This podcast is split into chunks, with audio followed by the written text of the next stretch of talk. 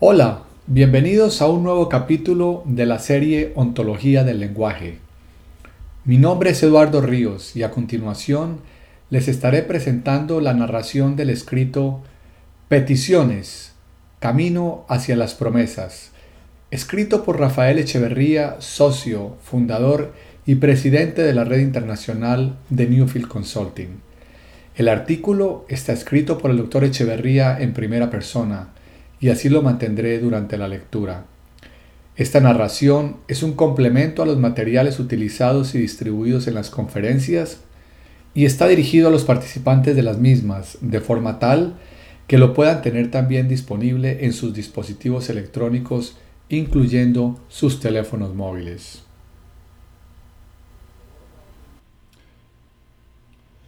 Peticiones.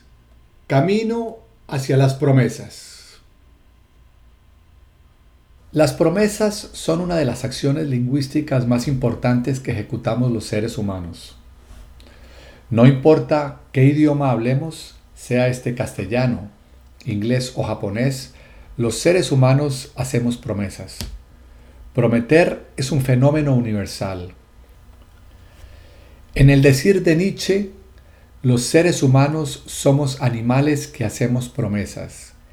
El acto de prometer es constitutivo de la existencia humana y parte integral e inevitable en nuestra convivencia con los demás. Las promesas cumplen un papel fundamental en nuestras vidas. Si observamos el mundo que nos rodea, comprobaremos que gran parte de los objetos que lo pueblan son el resultado de nuestra capacidad de prometer.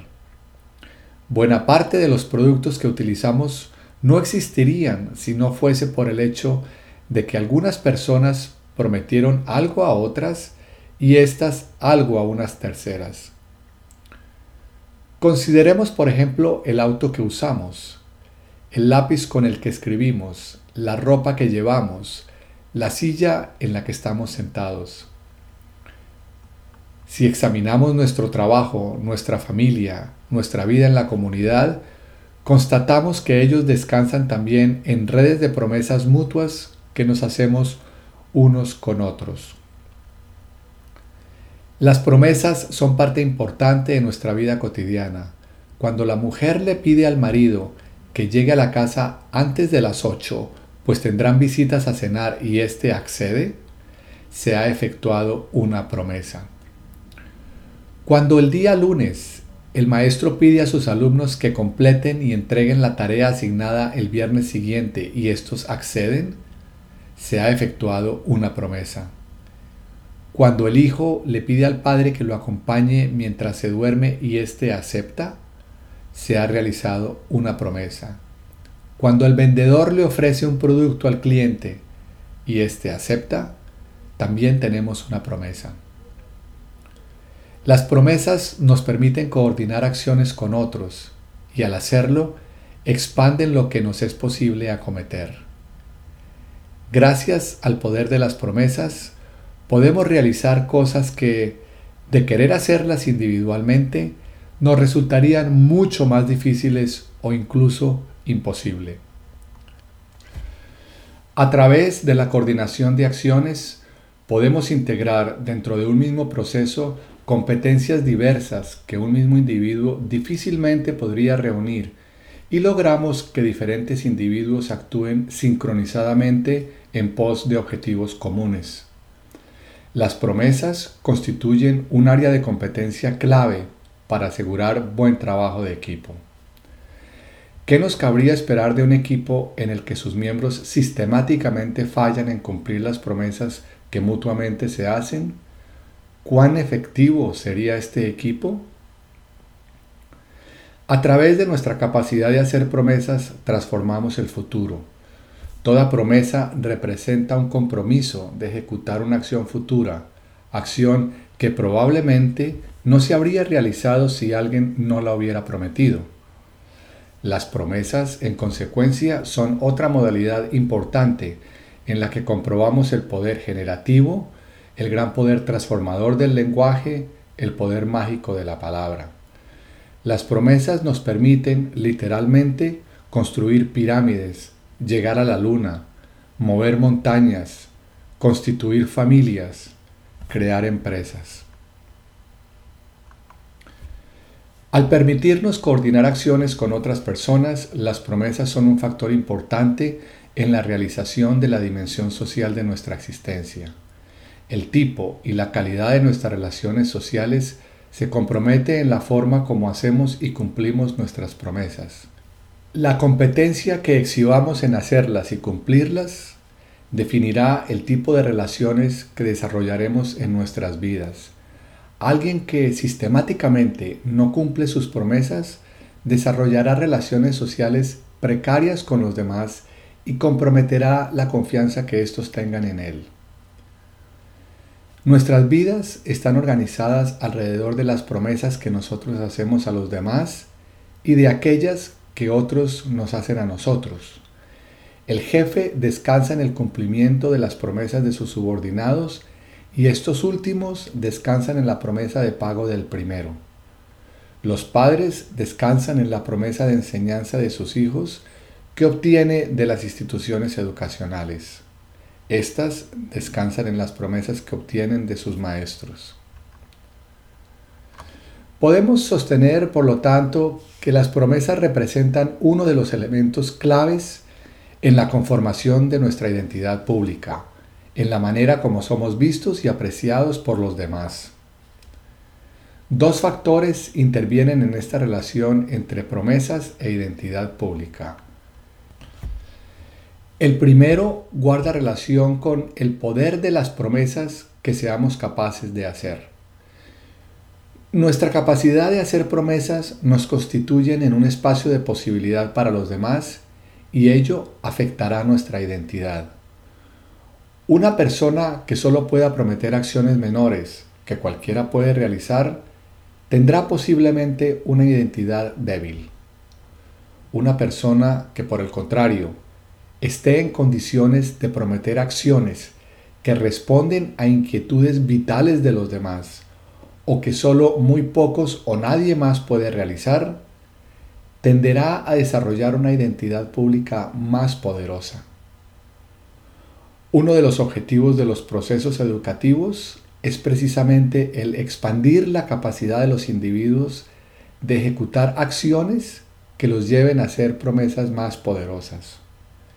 El tipo de promesas que puede hacer un ingeniero graduado es diferente del que puede hacer un egresado de secundaria. Lo mismo sucede con las empresas. La calidad de sus productos y por tanto de las ofertas que ésta haga y la exclusividad de los mismos son factores que incidirán fuertemente en su identidad en el mercado. Es muy diferente ser una empresa que ofrece lo que muchas otras también ofrecen, a ser una empresa con una clara diferenciación en el mercado en razón del tipo de productos que oferta. De allí que la diferenciación en base a producto sea un factor clave de posicionamiento estratégico de una empresa. Un segundo factor de incidencia de las promesas en nuestra identidad pública tiene que ver no con el tipo de competencias específicas que nos llevan a prometer acciones más o menos poderosas, sino con la impecabilidad con la que tratamos nuestras promesas y por lo tanto con la competencia genérica que tengamos para cumplir las promesas que hacemos o para hacernos responsables de nuestros incumplimientos cuando ello sucede. Por lo tanto, no es suficiente ser altamente competente en cuestiones específicas que nos lleven a hacer una oferta poderosa para los demás para generarnos una identidad pública poderosa. Es también importante ser competente en el arte de hacer y cumplir promesas y en responder por ellas. Ello determinará en mayor o menor grado nuestra impecabilidad y la identidad que de nosotros tengan los demás. Uno de los objetivos de este trabajo es precisamente producir aprendizaje en el dominio de la impecabilidad. Una empresa que opera tanto internamente como con sus clientes desde la impecabilidad no solo asegura una mayor efectividad en su desempeño, logra a la vez una mejor identidad pública y un favorable posicionamiento en el mercado. Si el cliente tiene el juicio de que la empresa responderá sólidamente a sus compromisos, que cumplirá dentro de los plazos establecidos y con las especificaciones convenidas, que se hará cargo de las posibles dificultades que surjan en el uso del producto, que se hará responsable frente a las eventuales contingencias que en ocasión impidan un cabal cumplimiento, es posible que la prefiera frente a otros que surjan con ofertas que en el papel puedan verse más atractivas. Nuestra capacidad de hacer promesas se asocia con los resultados que obtenemos tanto en el trabajo como en general en nuestras vidas. Quien sea incompetente en hacer promesas no solo compromete su efectividad, también sacrifica su bienestar, la satisfacción que obtiene de lo que hace y el aprecio de los demás. La incompetencia en el cumplimiento de promesas es fuente de sufrimiento, no solo para quien las hace, también lo es para quienes se ven sometidos al incumplimiento de promesas efectuadas por otros. Como podemos apreciar, las promesas participan en la generación de sentido de vida del que nos nutrimos para subsistir y que le confiere valor a nuestra existencia. Resulta, por lo tanto, sorprendente la escasa atención que normalmente le prestamos al fenómeno de las promesas. Tradicionalmente hemos sido observadores muy pobres, tanto de su importancia como del carácter que ellas poseen. No siempre reconocemos que muchos de los resultados insatisfactorios que obtenemos en nuestras vidas, paréntesis, en el trabajo, en la carrera, en la familia, en las relaciones de pareja, en la amistad, etc., resultan tanto de las incompetencias que mostramos en el hacer y cumplir promesas, como asimismo de nuestra incapacidad para detectar tales deficiencias.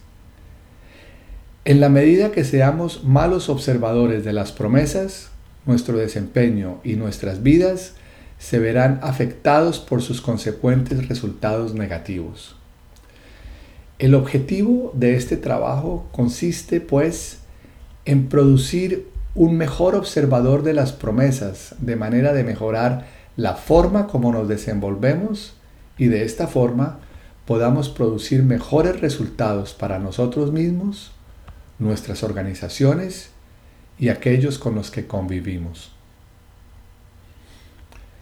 Las promesas son una acción resultante de dos actos lingüísticos. Toda promesa resulta de la confluencia de dos actos lingüísticos diferentes ejecutados normalmente por dos personas distintas. En este sentido, la promesa no es un acto lingüístico simple, sino compuesto. Se trata del resultado que producen dos actos de lenguaje. Para obtener una promesa requerimos que alguien haga, primero, una petición o una oferta. Peticiones y ofertas, decimos, son acciones lingüísticas de apertura con el propósito de generar una promesa. Ambas son acciones lingüísticas declarativas, en las que manifestamos nuestra voluntad de efectuar una promesa paréntesis, oferta, o de obtener una promesa de la otra persona, paréntesis, petición. Pero la promesa solo se produce cuando la persona a quien se hace la petición o la oferta la acepta. Sostenemos que solo cuando una petición o una oferta se combinan con una declaración de aceptación, paréntesis, alguien dice sí, acepto, bueno, etc., obtenemos una promesa. Decimos por lo tanto que promesa es igual a petición más declaración de aceptación o oferta más declaración de aceptación. Sostenemos que las promesas involucran una conversación entre al menos dos personas. Esto las convierte en una acción lingüística especial. Un individuo puede hacer una afirmación o una declaración en el contexto de una conversación consigo mismo. Sin embargo, cuando alguien se hace una promesa a sí mismo, como sucede al decir, comillas, prometo comenzar los ejercicios el viernes, siempre podemos convertir esa promesa en una declaración del tipo, comillas, voy a comenzar los ejercicios el viernes. Las promesas a nosotros mismos son indistinguibles de las declaraciones. Dado lo anterior, podemos por lo tanto convenir que hablaremos de promesas solo para referirnos a aquellas que involucren al menos dos personas. Consecuentemente, no usaremos el término promesa para hablar de aquellas que nos hacemos a nosotros mismos. Al sostener que para hacer una promesa se requiere al menos de dos personas, podemos extraer una conclusión adicional. No basta con decirle a alguien, por ejemplo, prometo traerte el informe mañana en la mañana, para que ello configure una promesa, aun cuando utilicemos el verbo prometer. Lo anterior es una acción unilateral que no involucra a la otra persona. Para constituir una promesa se necesita la concurrencia de ambas partes. En el ejemplo indicado, esta concurrencia no se observa y por lo tanto no podemos afirmar que se ha constituido una promesa. Para obtener una promesa se requiere de la aceptación del otro. Aunque se use el verbo prometer, lo que tenemos arriba en rigor es una oferta o lo que es lo mismo, la declaración de una intención o voluntad de prometer. Bien pudiera suceder que la segunda persona diga, para mañana el informe no me sirve. Al decir lo anterior, se bloquea la intención de la primera persona de concretar una promesa. Solo tendremos promesa si al declarar la primera persona su intención de prometer, podemos simultáneamente afirmar que esa declaración fue aceptada implícita o explícitamente por la otra persona. Sobre peticiones y ofertas. Antes de entrar a examinar globalmente la promesa, nos detendremos a comprender las peticiones y las ofertas en la medida que son acciones de lenguajes que conducen a ella. Peticiones y ofertas son acciones declarativas que nos permiten generar promesas. Si no pedimos y no ofrecemos, paréntesis, u ofertamos, o si cuando lo hacemos nos mostramos ser altamente incompetentes, difícilmente podremos producir promesas. ¿Cuál es la diferencia entre una petición y una oferta? La principal diferencia reside en el hecho de que mientras en las peticiones la acción futura eventual que conformará la promesa recaerá en la persona que escucha la petición y no en quien la pide, en las ofertas la acción futura a realizar recaerá en quien hace la oferta y no en quien la escucha. Lo anterior determina quién será el proveedor y quién será el cliente de concretarse la promesa. Proveedor es la persona sobre quien recae la responsabilidad de ejecutar la acción prometida. Cliente es la persona a quien satisface la acción ejecutada. El proveedor sirve al cliente. Usamos estos términos en un sentido genérico, más allá del ámbito de las transacciones comerciales. Trátese de marido y mujer, de padre e hijo, de colegas en el trabajo, de amigos, de maestro y alumno. Cada vez que se realiza una promesa, uno de ellos se convierte en proveedor y el otro en cliente. En las peticiones y las ofertas, los roles de proveedor y de cliente se distribuyen de manera diferente. Más allá de esta diferencia, las peticiones y las ofertas, en lo fundamental, poseen los mismos elementos. En la medida que mantengamos clara esta diferencia, podemos hacer el análisis de ambas, trabajando solo con una de ellas. Ello nos evitará tener que repetir lo mismo dos veces. Hemos escogido trabajar con las peticiones. El lector podrá transferir lo que expondremos sobre peticiones al terreno de las ofertas. ¿Pedir o no pedir? Esa es la cuestión. El saber pedir es una competencia fundamental. Gracias al pedir obtenemos lo que no nos es posible obtener por nosotros mismos. Quien no sabe pedir empobrece su vida. Quien no sabe pedir tendrá dificultades para ir más allá de lo que puede acometer directa y personalmente. Muchas veces sostenemos que aquellas áreas en las que registramos recurrentemente problemas de los que nos cuesta salir, suelen ser áreas en las que tenemos dificultades para pedir. De lo contrario, es muy posible que ya hubiésemos encontrado ayuda o que hubiésemos abierto un espacio de aprendizaje para superar esos problemas. Saber pedir ayuda, reiteramos, es una competencia crucial en nuestras vidas.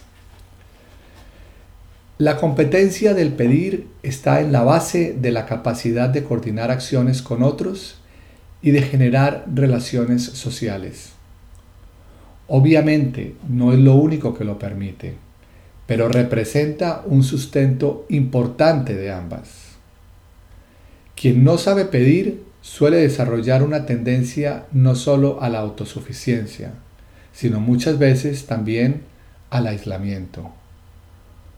No existe la persona que pueda resolver por sí misma todos los problemas que enfrenta o una persona que en algunos momentos no requiera ayuda.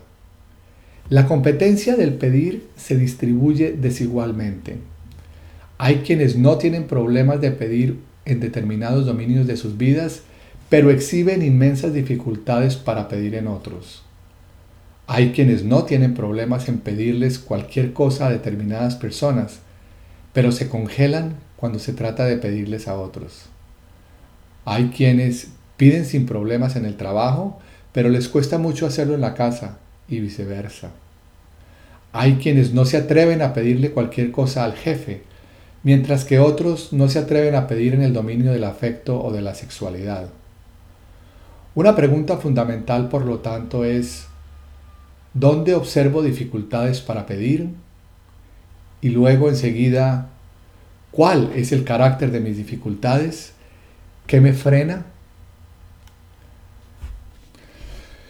Las precondiciones del pedir. No pedimos bajo cualquier circunstancia. Muchas veces el pedir no procede. Para pedir deben cumplirse ciertas precondiciones.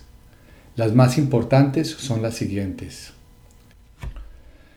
En primer lugar, para que se justifique pedir debemos tener el juicio de que algo falta. Algunas personas se refieren a esto como la necesidad.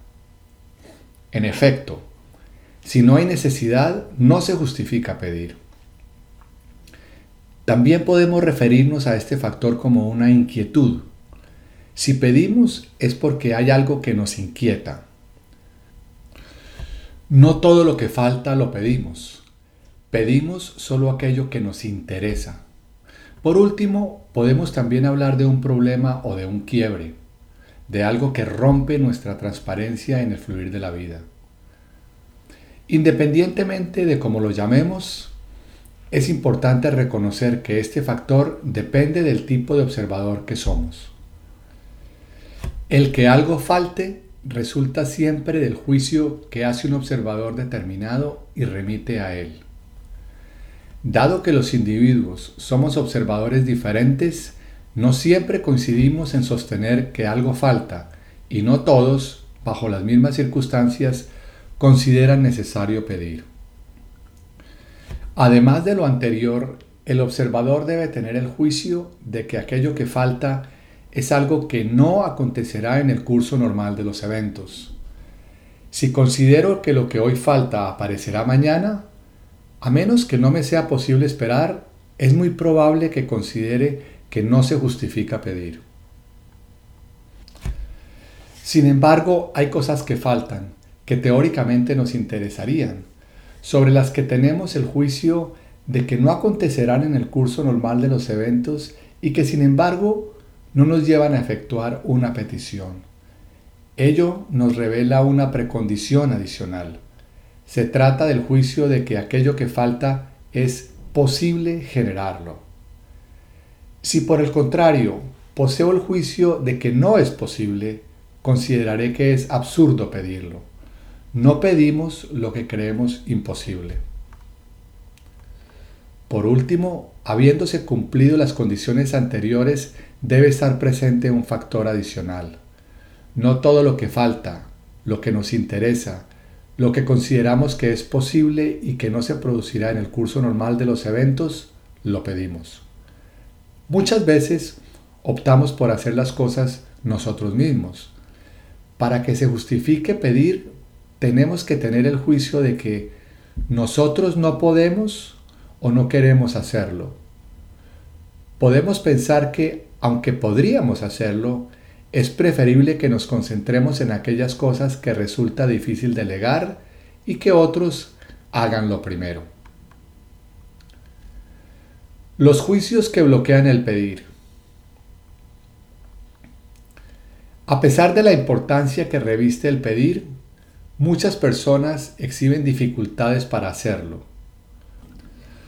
Como ya lo apreciamos, les cuesta el pedir en general o más frecuentemente tienen problemas con pedir en determinados dominios. Estas dificultades suelen reducirse a ciertos juicios que se interponen cuando se presentan las precondiciones para pedir. A continuación examinaremos algunos de estos juicios. Descubrirán que no sé. Este es un juicio frecuente. Nos preocupa que los demás se enteren que somos ignorantes en alguna área, que sepan que existen dominios en los que no sabemos cómo actuar. Se trata de un juicio curioso. Evidentemente, muchas veces pedimos porque no sabemos hacer lo que otros saben. Podemos incluso decirlo a la inversa. El pedir es una herramienta que nos permite, entre otras cosas, hacernos cargo de aquello que no sabemos. Como dice el dicho, comillas, en el pedir no hay engaño. Y efectivamente, al hacerlo solemos revelar áreas de ignorancia. Las preguntas que corresponde plantearnos son las siguientes. ¿Cuál es el problema en revelar que no sabemos? ¿Y cuáles son las consecuencias de optar por no pedir? Todos los seres humanos tenemos infinitas áreas de ignorancia y no existe alguien que lo sepa todo. Pretender esconder que no sabemos es por lo tanto un absurdo. Es más, por la vía del pedir no solo logramos obtener lo que no podemos generar por nosotros mismos, muchas veces logramos aprender lo que antes no sabíamos. Al no pedir, estas dos posibilidades se bloquean. Optamos por la pobreza, guiados por un vano orgullo. Muy relacionado con lo anterior está el juicio de que al pedir muestro que soy vulnerable. Es posible que el otro perciba vulnerabilidad cuando pedimos, pero ¿quién no tiene áreas de vulnerabilidad? Es precisamente porque somos vulnerables porque hay cosas que quisiéramos y no podemos obtenerlas nosotros mismos, que el pedir es importante. Es precisamente una forma de hacernos cargo de nuestras irremediables vulnerabilidades. Al pedir podemos no mostrar que somos vulnerables, pero al no pedir estamos optando por seguir siéndolo, aunque los demás puedan no darse cuenta de ello. Y con todo, cabe también preguntarse, ¿Hasta qué grado logramos realmente que los demás no se den cuenta de nuestras vulnerabilidades? Como lo hemos reiterado ya varias veces, el no pedir nos mantiene en nuestra pobreza y ésta encuentra múltiples formas de manifestarse para los demás. Otro juicio habitual es aquel de que si pido, quedo comprometido. Si pido y me aceptan, ello me compromete a aceptar las peticiones que esta persona me haga en el futuro, lo que a su vez compromete mi autonomía. Examinemos este juicio detenidamente. Si pido, lo mejor que me puede pasar es que me acepten. Cuando pido, lo hago con esa expectativa. De lo contrario, posiblemente no pediría. Sin embargo, nada señala que no pueda decirle que no al otro en el futuro o que deba aceptar cualquier cosa que me pida. Pero lo que nos parece interesante es que nuevamente este juicio invierte el orden de las cosas. Es precisamente porque los seres humanos no podemos recluirnos en nuestra plena autonomía que el pedir resulta una herramienta importante. Necesitamos a los demás y ellos posiblemente necesitarán de nosotros. Sin ellos nuestra vida se empobrece. A través de nuestras peticiones creamos relaciones y con ellas nuestra vida se enriquece, se expande, se abre a nuevas posibilidades. La defensa de nuestra autonomía conduce muchas veces al aislamiento, a la reclusión, y estas son precisamente una de las consecuencias del no pedir. Hay un juicio diferente a los anteriores. Es aquel que se expresa bajo el supuesto de que al pedir voy a molestar. En ocasiones surge en una versión algo más extrema, como cuando decimos, pero ¿quién soy yo para pedir esto a? En cualquiera de sus versiones, que son muy variadas, este es un tipo de juicio que suele esconder un problema de dignidad. Hasta ahora hemos subrayado la relación que existe entre la competencia de pedir y la efectividad y satisfacción en la vida. Hemos dicho que no saber pedir nos limita en lo que podemos alcanzar y compromete nuestra capacidad de acceder a niveles superiores de bienestar. Hay, sin embargo, un aspecto adicional ligado a la competencia del pedir que se refiere al dominio de la dignidad. La competencia del pedir suele ser expresión de la relación que establecemos entre el valor que conferimos a nosotros y el valor que les conferimos a los demás. Quien no se atreve a pedirle a otra persona suele conferirle a ésta un valor superior que el valor que se confiere a sí mismo. En muchas ocasiones, este diferenciar de valor puede estar justificado. Si alguien se encuentra en una posición de autoridad con respecto a nosotros, es posible que limitemos el rango de nuestras peticiones como respuesta al valor que le conferimos a su cargo. Hablamos incluso a veces de la dignidad del cargo. Sin embargo, muchas veces no existen razones adecuadas para establecer este diferencial de valor. De ser este el caso, entramos en la relación con las otras personas desvalorizándonos injustificadamente nosotros mismos, lo que suele generar problemas serios de dignidad en esa relación. El juicio de falta de dignidad se genera cuando observamos una dinámica de desvalorización que consideramos que no se justifica. Cuando tengo el juicio de que voy a molestar, le estoy confiriendo al otro un valor superior al que me confiero a mí mismo. Es posible que en ocasiones tengamos que limitar nuestras peticiones como expresión de respeto por otro, pues podemos aparecer hostigándolo con una petición tras otra. El pedir se realiza siempre dentro de un rango que variará de acuerdo a múltiples factores, como su posición o cargo, entre otros. Ello puede implicar que el espacio para pedir sea menor o que la forma como pidamos tenga que ser diferente. Sin embargo, normalmente este espacio para pedir no se clausura del todo.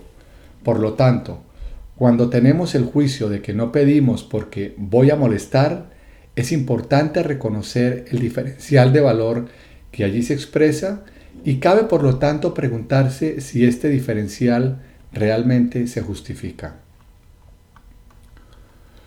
Otro juicio frecuente es aquel que sostiene que no tiene sentido pedir porque me van a decir que no.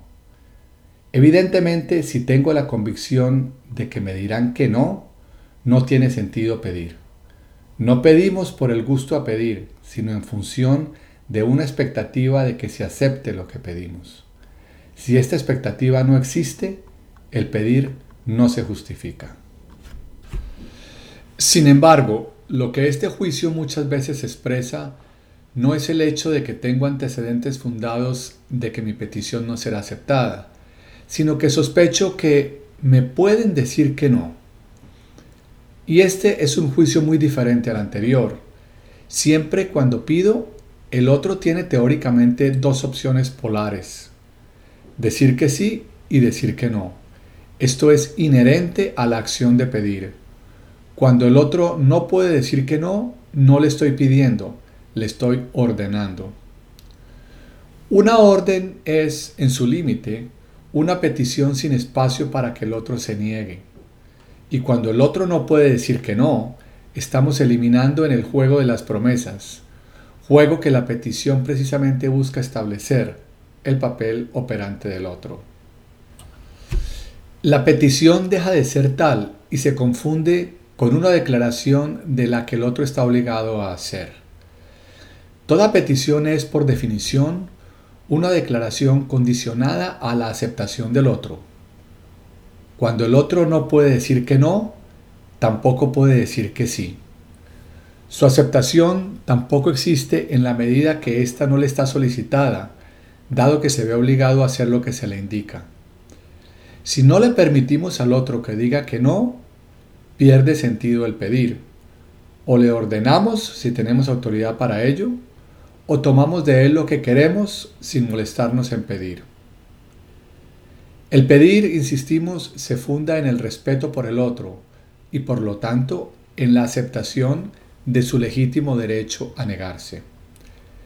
Es importante reconocer, sin embargo, que muchas veces detrás del juicio de que me pueden decir que no, se esconde otro que es importante revelar. Este segundo juicio más profundo manifiesta el temor al rechazo. Lo podemos articular de la siguiente manera. Si me dicen que no, me estarían rechazando. Aquí tenemos que irnos con cuidado, pues nuevamente este juicio se basa en una confusión. Hemos sostenido que es inherente a toda petición la posibilidad de que nos respondan que no. Este no, sin embargo, está dirigido a la acción que pedimos y no a la persona que pide. Quien se niega al pedido que le hacemos solo se niega al pedido que le hacemos. La interpretación de las razones que tenga la otra persona para decir que no y la manera cómo puede influir en su respuesta los juicios que tenga sobre mi persona, son todas interpretaciones personales que van más allá de las implicancias estrictas del no y de su significación efectiva. El no sigue estando dirigido a la acción que pedimos y no a la persona que pide.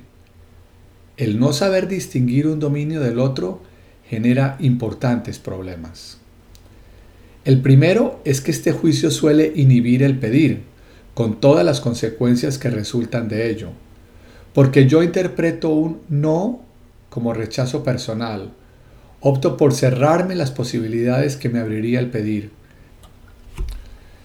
Esto es curioso, porque incluso aceptando la eventualidad de que el otro pueda negarse a la acción que le pido, basado en juicios negativos que tenga sobre mi persona, el caso es que la acción de no pedir no hace que tales juicios de existir desaparezcan. Ellos seguirán presentes. La opción por no pedir en rigor no altera nada, o mejor dicho, solo me impide observar lo que ya existe. El optar por pedir, sin embargo, siempre me abre a una posibilidad diferente. Existe un segundo problema que puede resultar de este juicio, porque interpreto el no del otro como rechazo personal, Puedo optar por pedir, pero muy probablemente lo haré ejerciendo sobre el otro una fuerte manipulación. Le hago sentir que interpretaré su eventual no como un rechazo personal.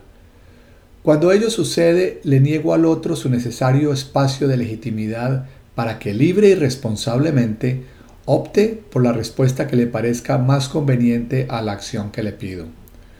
Con ello no hago más que contaminar el espacio de peticiones mutuas con el otro. Hago que el otro cargue sobre sí el peso de mi propia interpretación distorsionada sobre su respuesta. Esto termina siendo una manera muy efectiva de comprometer no solo la coordinación de acción con el otro, sino mi relación personal con él. No sería extraño incluso que al final el otro responda a mis peticiones no en función de la acción que le pido, sino en función de los juicios que le merezca mi persona en su afán manipulador. Se trata de un ejemplo típico de profecía autocumplida. Cuando esto sucede, tanto los sí como los no pasan a significar cualquier cosa y en algunos casos no logramos incluso determinar cuál es cuál. Han perdido valor. Hemos prostituido el lenguaje. Hemos construido una suerte de torre de Babel.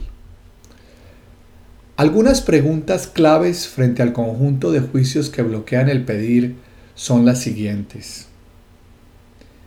¿Qué podría realmente pasar si pidiera? ¿Cuáles serían las peores consecuencias que mi pedir podrían conllevar? ¿Cuáles serían las consecuencias positivas que mi pedir podría generar? ¿Cuáles son las consecuencias que resultan de no pedir? ¿Qué gano? ¿Qué pierdo? ¿Y cuál es el balance de todas estas respuestas? Problemas que surgen cuando optamos por pedir. Un primer problema que enfrentamos cuando hacemos peticiones guarda relación con el hecho de que éstas no son siempre escuchadas como tales por quienes se espera que ejecuten las acciones pedidas. A menudo sucede que mientras alguien cree estar pidiendo, su interlocutor suele escuchar afirmaciones o declaraciones, pero no escucha una petición. Ello conduce a suponer de parte del primero que se ha hecho una promesa que para el segundo, quien se supone que debe ejecutar la acción pedida, no existe. Los resultados negativos de esta situación son predecibles y afectan la coordinación de acción entre ambos interlocutores y muy posiblemente la relación que mantienen entre sí. Aseveraciones del tipo necesito el informe sobre Campex para el jueves. Alguien dejó la puerta abierta. Este cheque espera la firma. ¿Puedes hacerte cargo de conversar con Alfredo? Son todas expresiones que muchas veces utilizamos creyendo estar haciendo una petición y que encierran un alto grado de ambigüedad en quien la escucha. La primera es en rigor una declaración sobre la necesidad que tengo de disponer del informe. La segunda afirma que alguien ha dejado abierta la puerta. La tercera apunta a que algo le falta al cheque. Y la cuarta pregunta si puedo conversar con Alfredo, pero no pide que lo haga. En rigor, ninguna pide con claridad la acción que cree estar pidiendo. Solo el contexto, pero no lo dicho, permite que quien escucha deduzca que se está haciendo una petición. Obviamente se corre el riesgo de que no lo haga. Una primera competencia a ganar consiste en eliminar esta ambigüedad, haciendo que la petición está claramente contenida en lo que se dice y no descanse en que ella tenga que ser producida en el escuchar del otro. Un segundo tipo de problema surge por cuanto al hacer la petición, esta carece o es deficiente en algunos de los factores que la constituyen. Para examinar lo anterior es importante establecer cuáles son los elementos contenidos en una petición y entender el carácter de cada uno de ellos. Los elementos de una petición, y de una oferta, cierra paréntesis. Los elementos de una petición son los siguientes. 1. Quien habla, paréntesis, el orador. Toda petición es hecha por alguien. Es importante tener claridad sobre quién pide, pues de concretarse una promesa, ella implica un compromiso entre dos personas que entran en coordinación de acción y la personalización de este compromiso es importante. Aseveraciones del tipo ¿hace falta completar esta tarea? que frecuentemente se usan como una forma de pedir que ella se complete, eluden precisamente identificar que yo pido que la tarea se complete y que, por lo tanto, es a mí a quien debe rendirse cuentas de su completitud posteriormente. 2. Quien escucha, paréntesis, el oyente.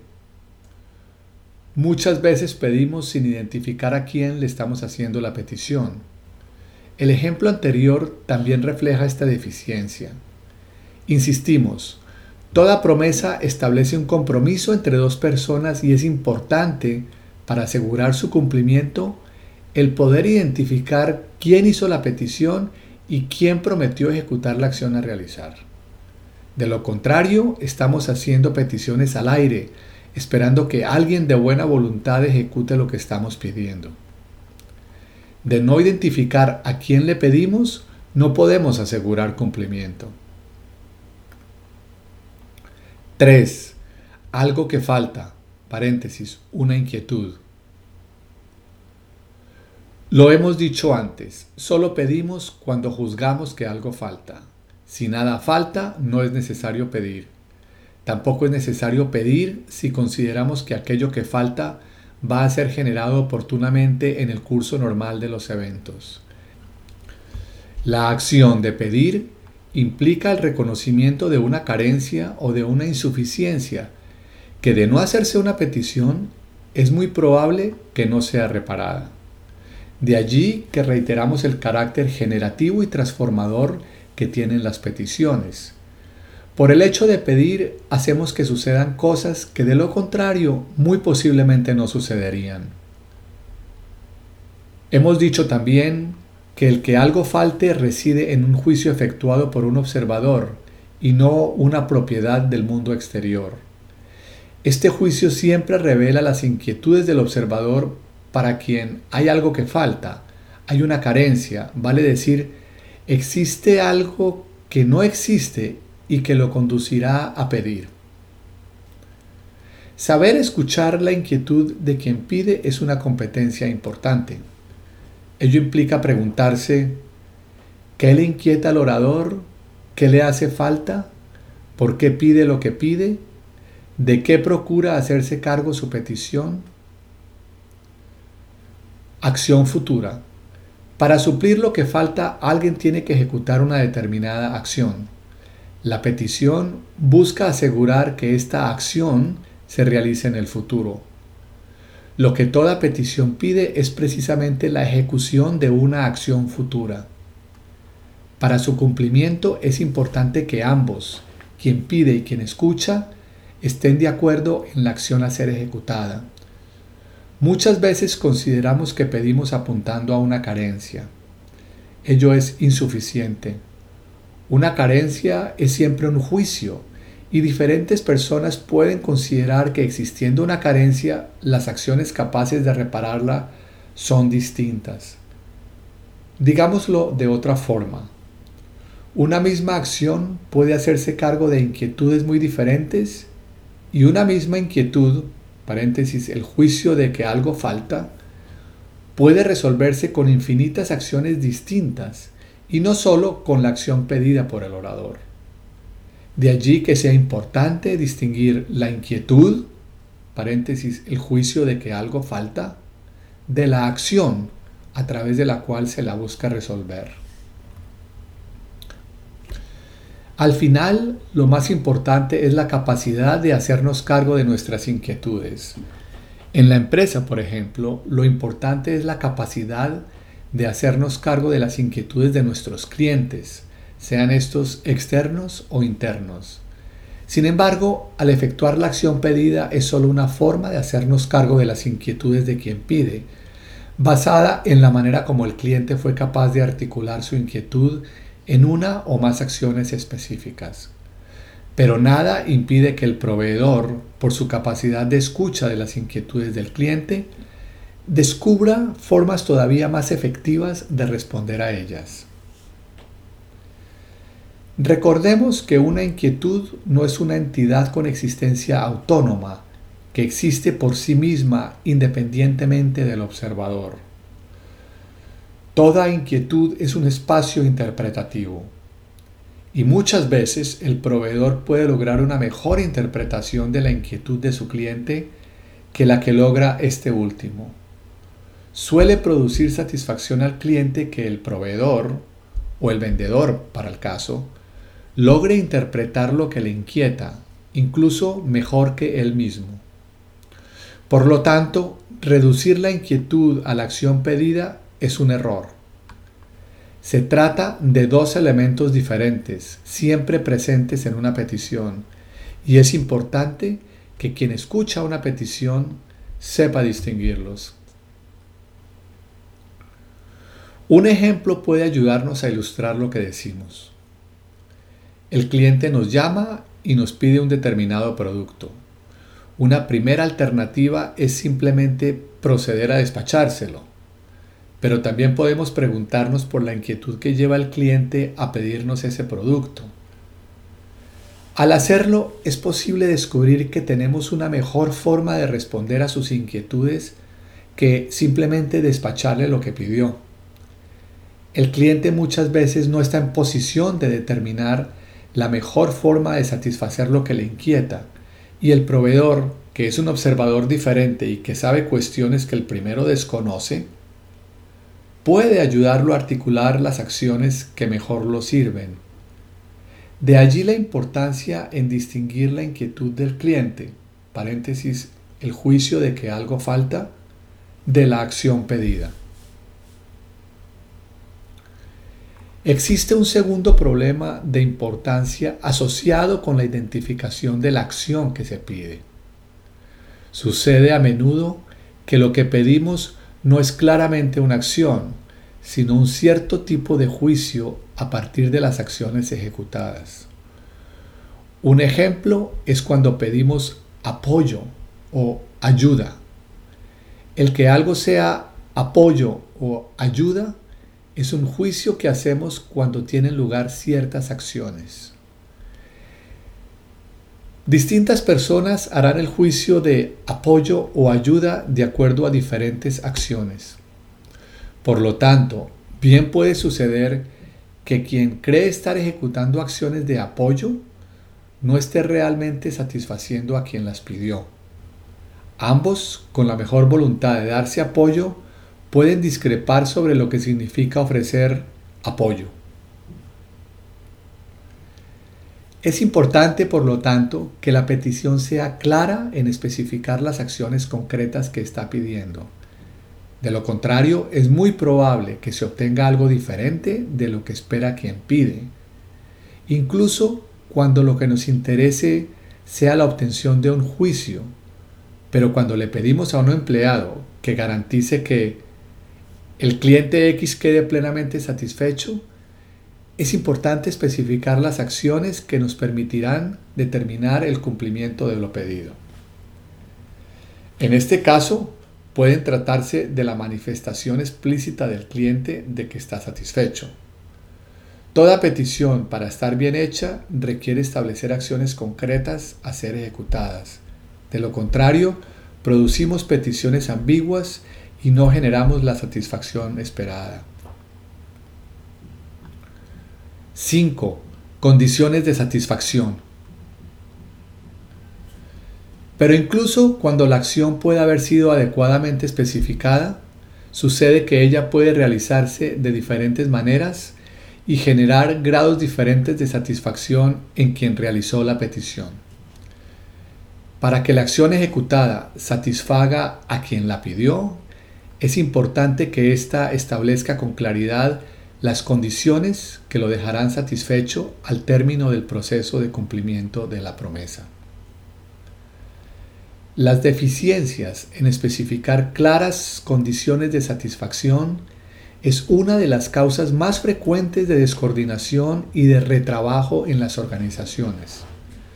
Ello sucede por cuanto quien pide y quien escucha pueden asignar condiciones de satisfacción muy diferentes y solo darse cuenta de sus diferencias cuando ya han invertido tiempo y recursos en resultados que no eran los esperados. Y no sería extraño que quien hizo la petición haya asumido otros compromisos en la expectativa que obtendría algo que al final no es lo que realmente obtiene. Si, por ejemplo, pedimos un determinado informe para el día que tenemos una reunión importante, es importante que especifiquemos cómo queremos que éste se haga antes de encontrarnos con la sorpresa de que el informe pedido no cumple con las condiciones requeridas a estas alturas, el daño de no contar con lo que necesitamos será muy alto. 6. Un trasfondo compartido de obviedad. Cada vez que hablamos lo hacemos desde un trasfondo de obviedad que normalmente compartimos con quienes estamos conversando. Nunca podemos especificarlo todo. Esta es una de las paradojas del lenguaje. El lenguaje siempre se desplaza en un equilibrio inestable entre lo que dice y lo que calla, entre lo que revela y lo que oculta, entre lo que supone y lo que manifiesta. Para comunicarnos requerimos compartir un trasfondo que el hablar no explicita. De lo contrario, la comunicación no sería posible. No podríamos entendernos pero a la vez la comunicación acontece porque hay cosas que no compartimos. Si lo compartiéramos todo, la comunicación no sería necesaria. Esta ambigüedad inherente al lenguaje se manifiesta siempre cuando pedimos.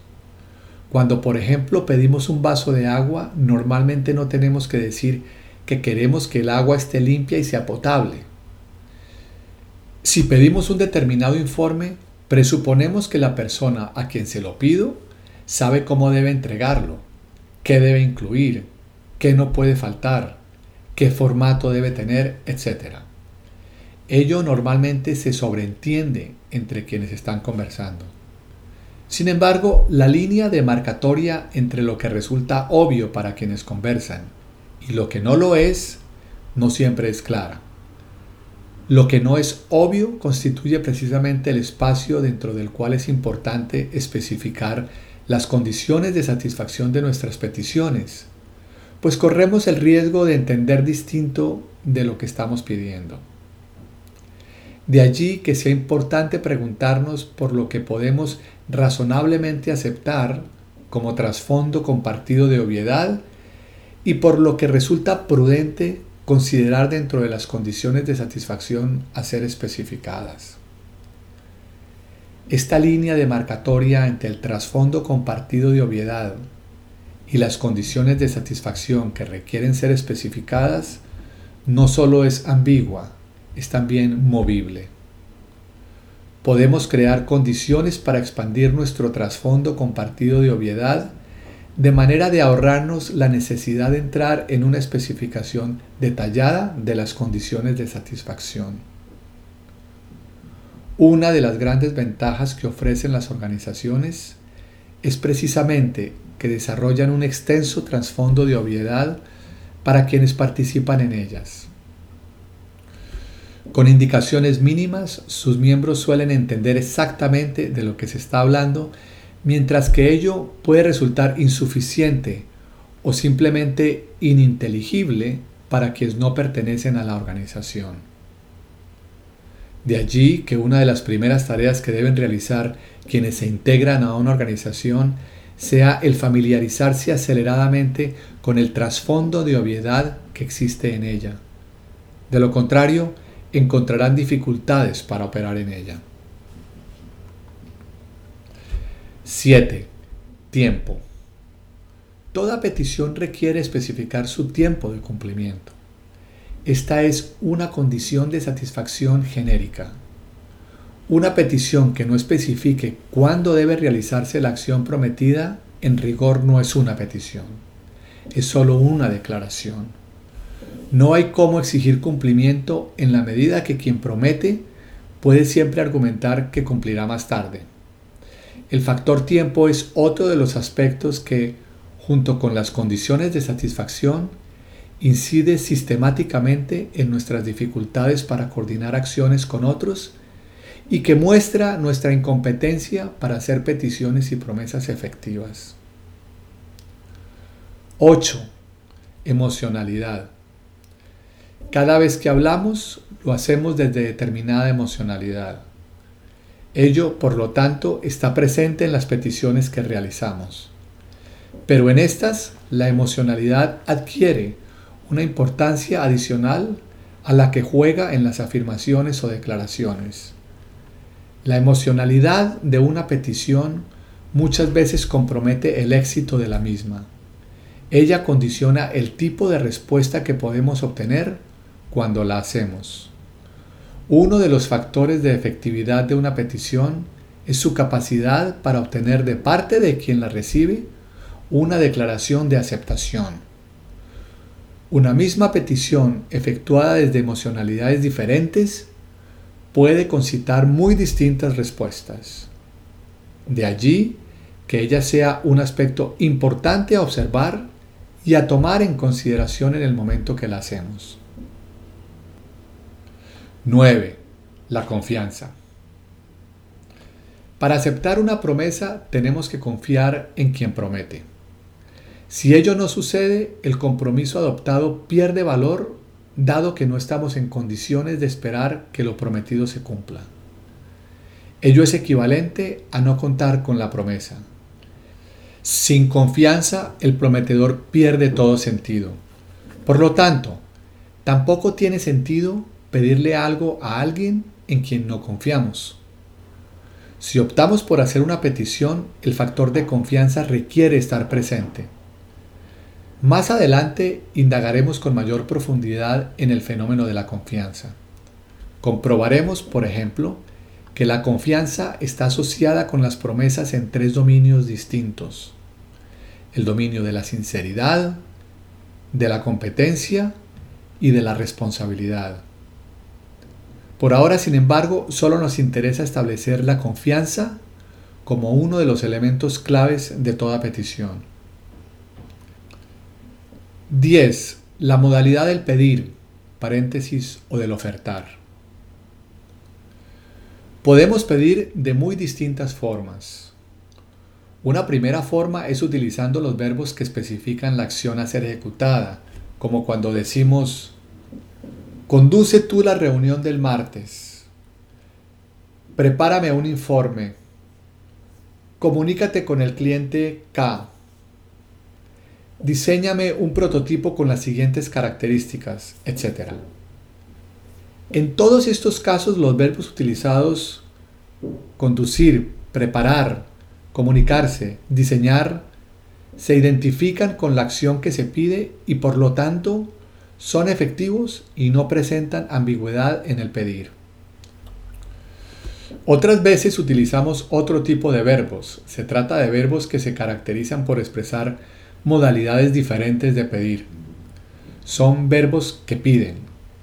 En este sentido, se trata también de verbos que cumplen adecuadamente con la tarea de pedir y lo hacen sin mayores ambigüedades. Podemos dar una larga lista de ejemplos dentro de la que se incluyen los verbos pedir, solicitar, suplicar, implorar, rogar, sugerir, aconsejar, recomendar, invitar, exigir, ordenar, exhortar, demandar, etc. Siendo verbos que piden, cada uno lo hace de una manera diferente y lo más importante, genera en el otro una escucha distinta.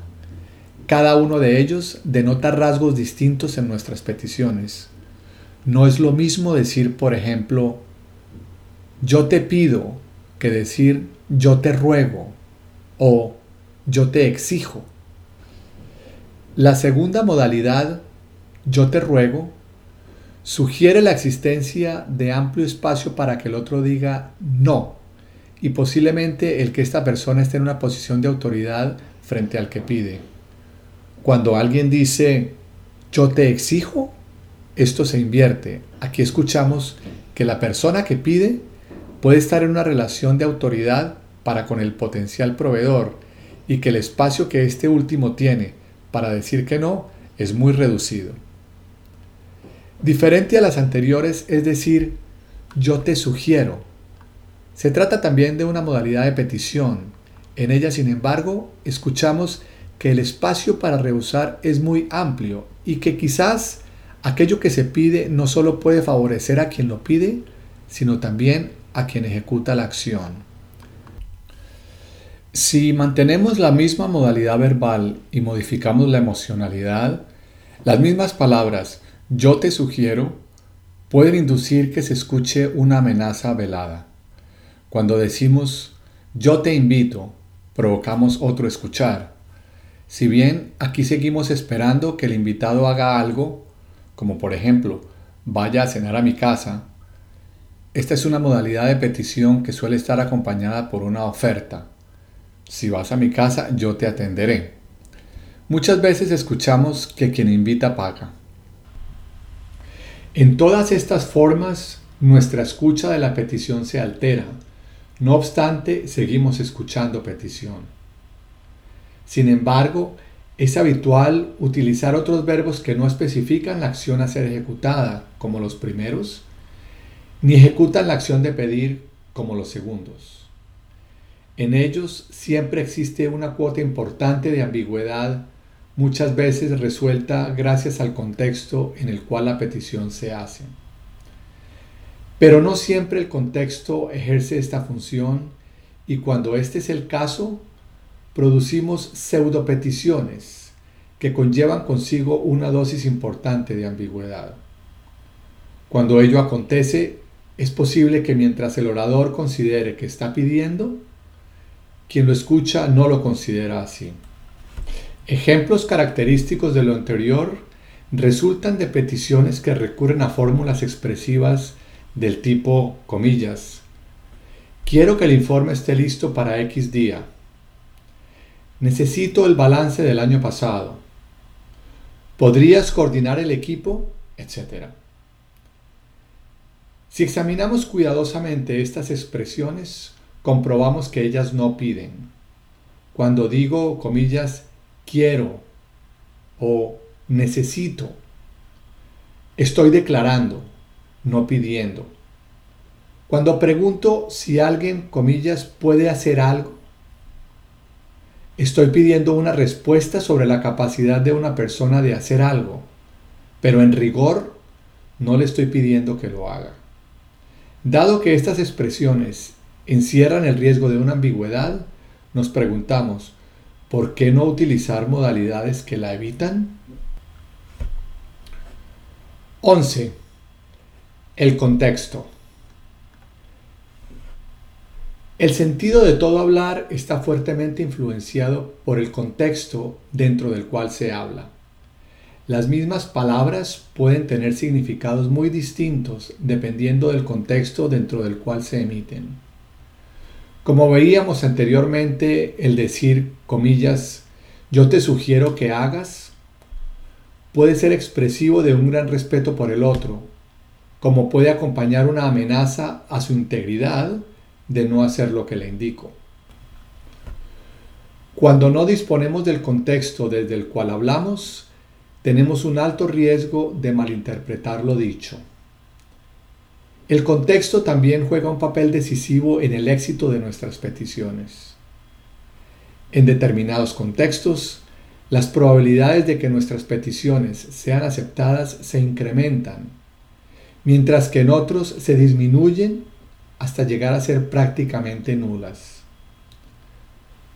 Muchas veces el contexto dentro del cual hacemos una petición puede ser más importante todo el resto de los elementos contenidos en ella. Pero el contexto no es algo dado, sobre el que no podamos influir. A través de nuestras conversaciones, los seres humanos podemos modificar los contextos dentro de los cuales operamos. Al hacerlo, transformamos lo que era posible anteriormente. Lo hacemos de múltiples maneras, como por ejemplo sugiriendo nuevas interpretaciones o juicios, alterando las emociones preexistentes, abriéndonos o cerrándonos a las inquietudes del otro, etc. En otro trabajo profundizaremos en mayor detalle la importancia del contexto.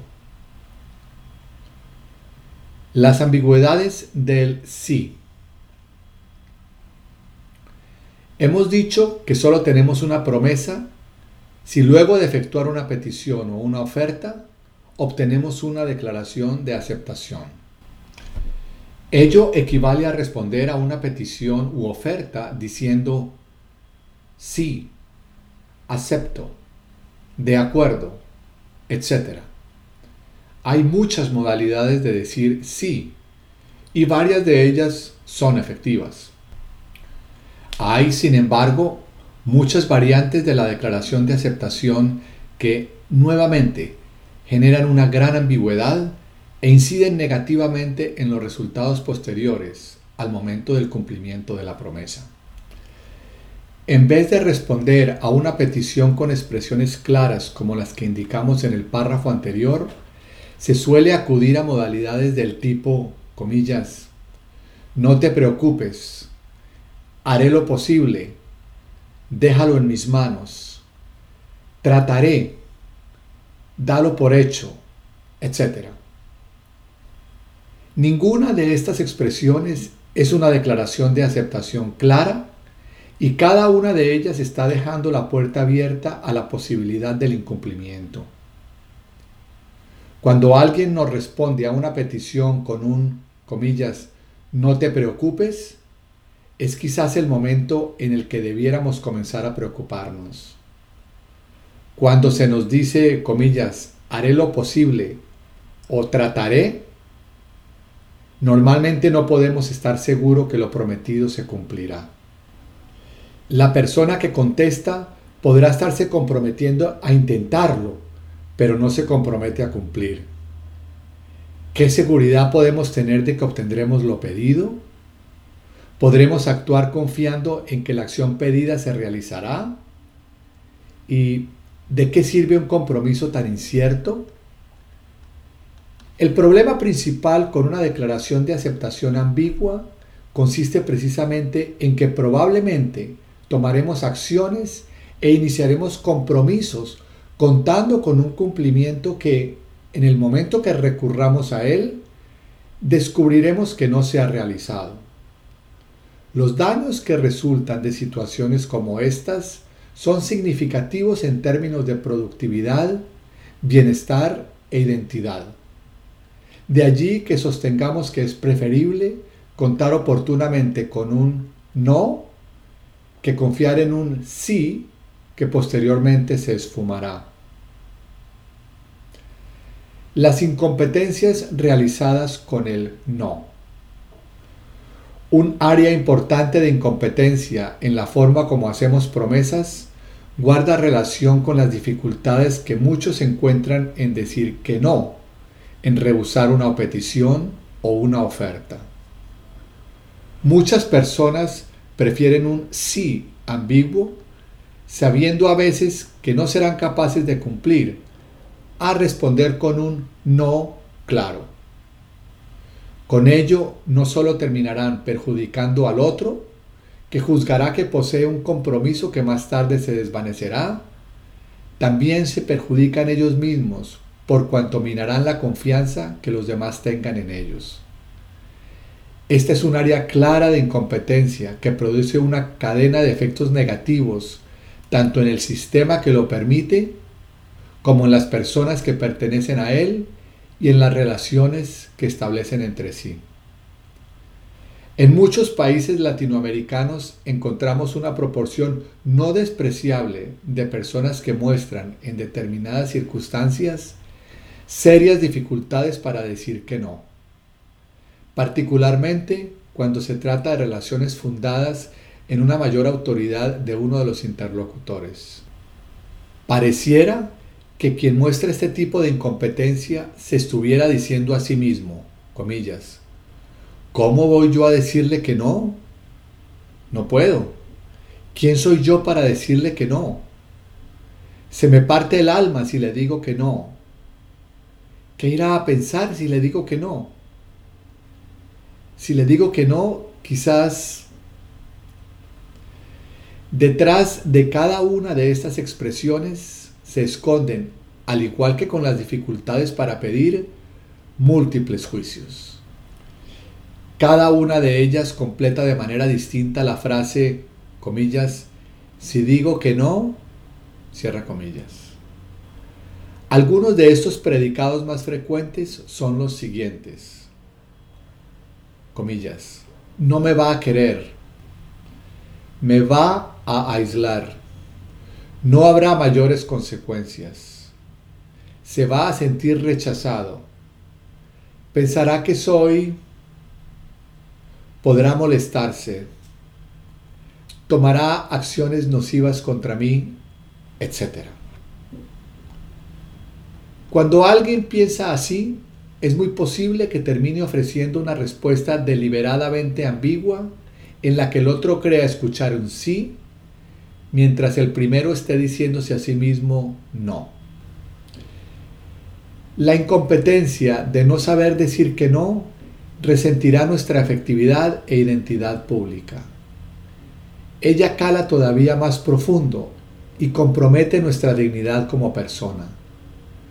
La capacidad de decir que no pertenece al ámbito de nuestra autoridad personal como ser humano y en la capacidad de ejercerla fundamos parcialmente nuestro juicio de dignidad con respecto a nosotros mismos. Quien considerando necesario decir que no, no se atreve a hacerlo y termina diciendo sí, muy posiblemente saldrá de esa situación sustentando un juicio de indignidad con respecto a sí mismo. Es, sin embargo, importante hacer una salvedad con respecto a lo anterior. Muchas veces las personas estiman necesario entrar en determinadas relaciones en las que conceden, al menos parcialmente, su capacidad de rehusar determinadas peticiones. Un caso extremo lo representan el tipo de relaciones que se establece entre oficiales y subordinados dentro de las Fuerzas Armadas. Aquí encontramos múltiples situaciones en las que el oficial simplemente ordena y no pide, y donde, por lo tanto, no se concede el espacio en el que el subordinado pueda rehusar la orden. En estos casos, se espera que ambos entiendan que dado el tipo de responsabilidad en juego y dada la exigencia de máxima efectividad que se requiere en ella, paréntesis, en las que muchas veces están en juego cuestiones de vida o muerte, la capacidad de rehusar lo que se pide pone en juego la propia responsabilidad social de la institución. Esta comprensión compartida permite que este tipo de relaciones se mantengan sin poner en cuestión la dignidad personal de los que participan en ellas. En todas las organizaciones hay casos similares y no tan extremos. Es habitual conceder nuestro derecho a rehusar peticiones en los contratos de trabajo que firmamos, circunscrito a determinados dominios y circunstancias. Si el jefe, por ejemplo, le pide a su secretaria que llame por teléfono a un determinado cliente, normalmente no esperamos que ella le responda que no lo hará. Es posible que le indique que está ocupada cumpliendo con otro pedido que él le hiciera. Pero en ese caso será normalmente el jefe quien determine lo que es prioritario y por tanto lo que la secretaria deberá hacer. Ambos han establecido previamente un acuerdo para proceder de esta forma. En muchas organizaciones, sin embargo, la presencia de estos juicios obstruyen el decir que no son solo responsabilidad de quienes los tienen, sino de la cultura organizacional predominante. Quienes alimentan estos juicios suelen hacerlo con fundamento dadas las consecuencias que, en los hechos, se suscitan cuando alguien tiene el valor de negarse a una petición. Aquí no estamos hablando de condiciones en las que podemos establecer que hay un acuerdo previo para conceder el derecho del individuo a negarse a determinadas peticiones, como sucedía en nuestro ejemplo de la secretaria. Se trata, por el contrario, de áreas en las que cabe, de acuerdo a la legalidad interna de la organización, la posibilidad de rehusar peticiones, pero donde en la práctica las consecuencias de hacerlo inhiben esa misma posibilidad. Cuando ello acontece, la organización produce una cultura, comillas, contaminante, en la que se compromete el valor de la palabra y donde la cultura organizativa termina por obstruir las condiciones para el logro de los objetivos de la organización y sus posibilidades de éxito. Sostenemos que el arte de saber pedir es una de las competencias conversacionales claves en la vida de los individuos y en el desempeño de las organizaciones. Esperamos haber mostrado cuáles son las áreas en las que esta competencia puede verse comprometida.